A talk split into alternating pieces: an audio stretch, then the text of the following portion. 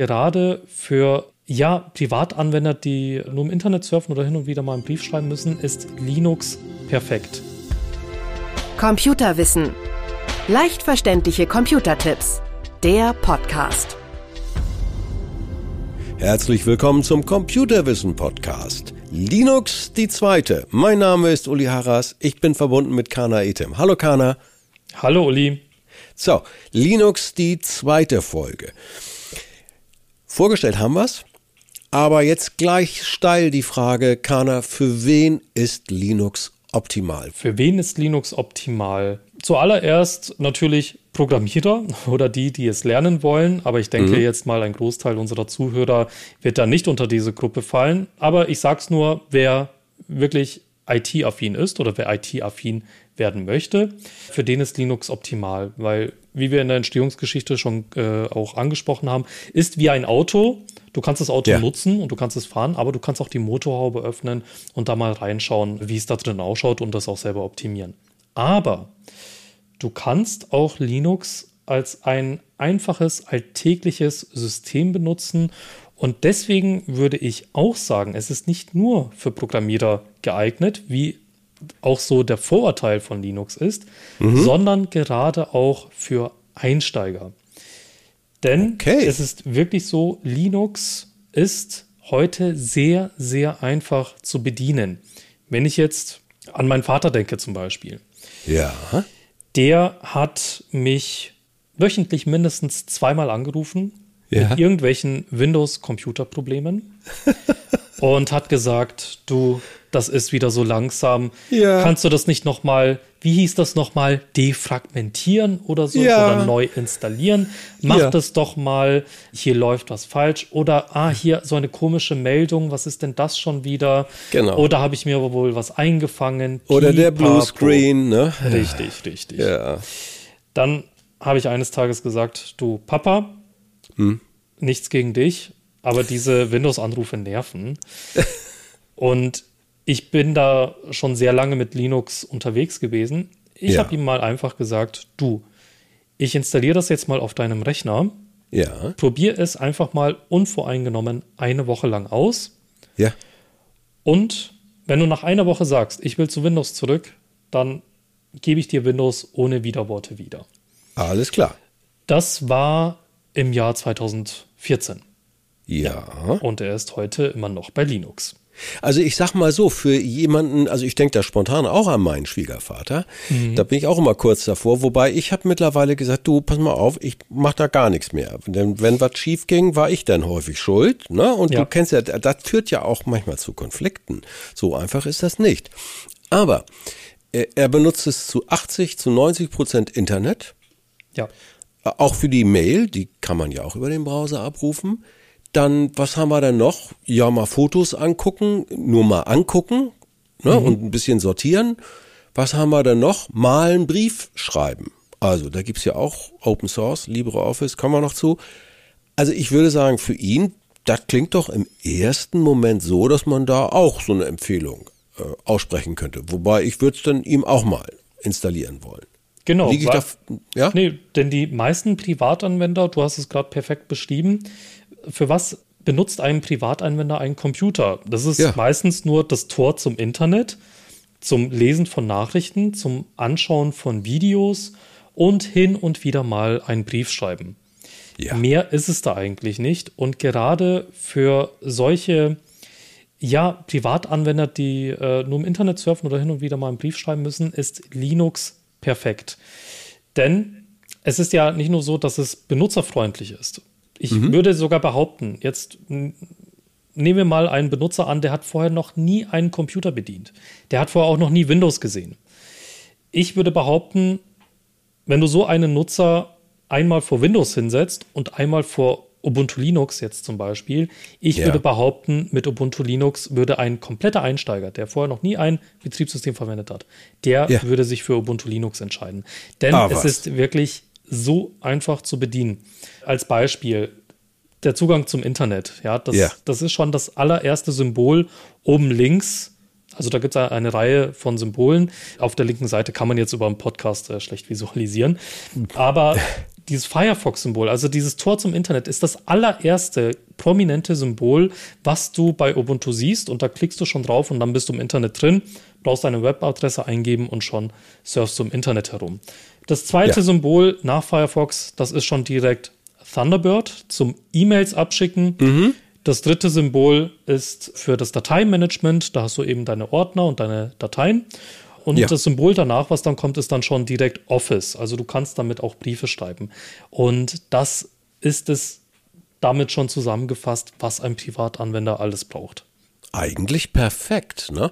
Warum Jetzt mal so aus deiner Einschätzung, du bist ja Experte, warum ist Linux noch nicht so verbreitet, wie es eigentlich verbreitet sein müsste?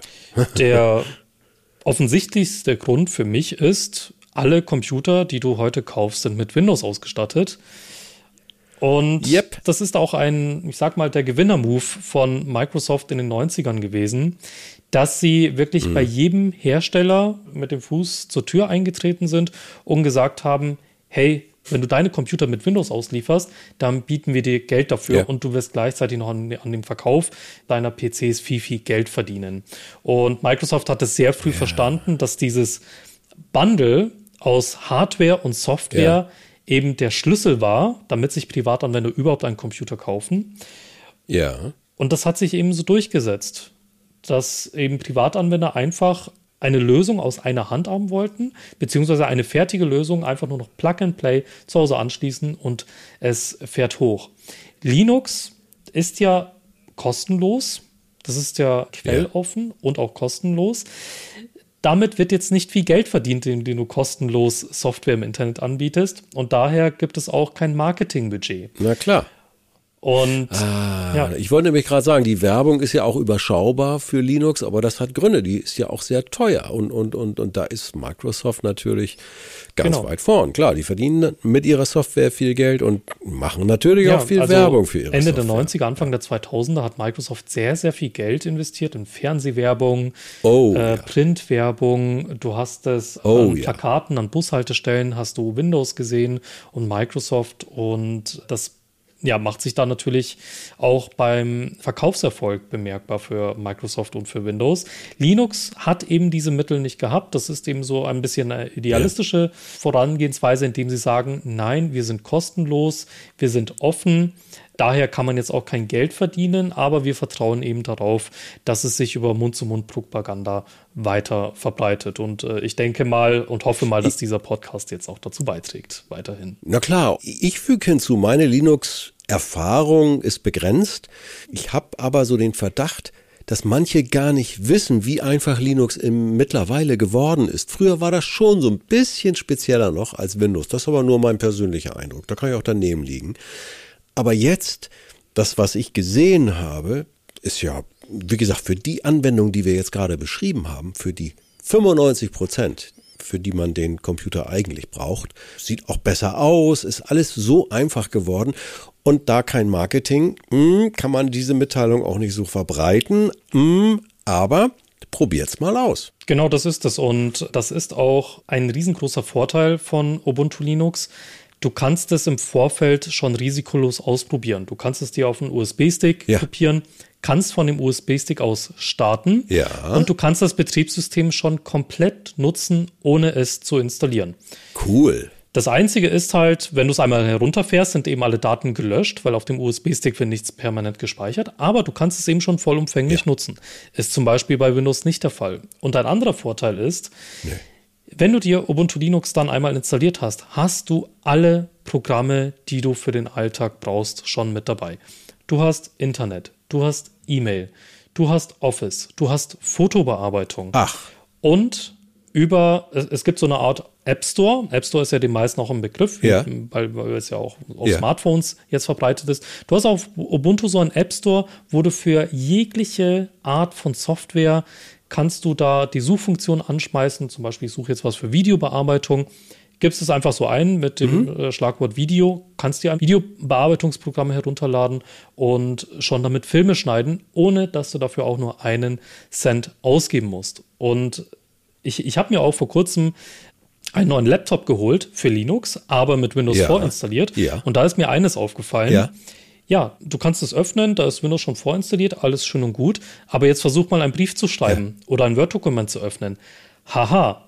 Da sagt dann äh, ja. Microsoft, ja hier für Office äh, ja. musst du ein Abo abschließen, äh, kostet 100 Euro jährlich. Bitte zahl mal. Da geht es auch ganz schnell ins Geld. So ist es. Lieber Kana, wir wollen Software nochmal in der dritten und letzten Folge ein bisschen genauer Gerne. betrachten.